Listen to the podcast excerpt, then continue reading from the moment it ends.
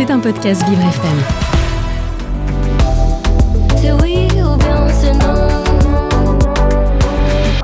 L'art des mots. Mais au fait, pourquoi on se met sur son 31 C'est la fête Un mariage, un réveillon, un gala quelconque, et hop, tout le monde se fait beau et belle en filant ses habits de lumière. On se met sur son 31. Alors bon, qu'on dise qu'on est tiré à quatre épingles encore, je suis d'accord. Je veux dire, quand j'achète une chemise neuve, je le vois bien qu'il y a des épingles qui permettent de la faire tenir, de la faire rester impeccable, sans pli, rien. Bon là, je suis d'accord, je comprends l'image derrière l'expression.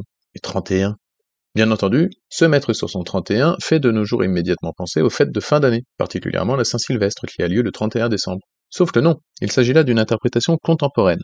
Or, l'expression remonte au début du 19e siècle, les années 1800, au moins. L'origine est donc tout autre. En réalité, il semblerait que ce nombre dérive d'une déformation d'un terme d'ancien français bien plus vieux, le trentin.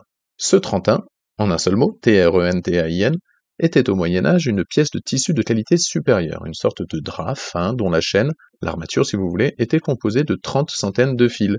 Il s'agissait donc d'un tissu coûteux, plus qu'un vintin, constitué de vingt centaines de fils seulement. Posséder un habit de cette matière relevait du luxe, et, bien sûr, on ne le revêtait pas tous les jours. On mettait son trentin, on se mettait sur son trentin, comme on le disait à l'époque, pour les grandes occasions uniquement, comme la messe du dimanche. Finalement, cela revenait à mettre ses habits du dimanche, c'est-à-dire à être endimanché. L'art des mots. Au fil des siècles, le tissu comme son nom sont tombés en désuétude, et l'expression est restée avec cette déformation que l'on connaît aujourd'hui, sûrement par les classes populaires qui n'avaient pas ou peu connaissance du tissu. Un dernier mot à ce sujet. Les plus perspicaces d'entre vous auront entendu que j'ai utilisé un conditionnel en début d'explication. En effet, j'aimerais vous dire que tout ce que je viens de raconter est la vérité, toutefois je dois ajouter qu'un doute subsiste. L'origine de l'expression est à la fois suffisamment ancienne et populaire pour que l'on n'ait pas de certitude.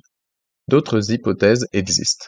Il y a celle d'un jeu de cartes, le 31, contemporain du 19e siècle, où le but, la beauté, était d'obtenir 31 points. Mais à part le nombre, on retrouve peu de liens.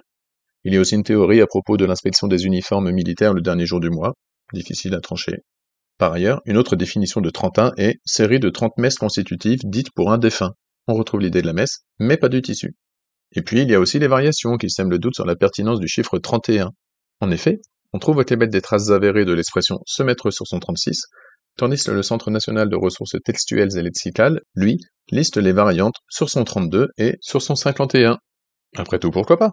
Plus on est de fous.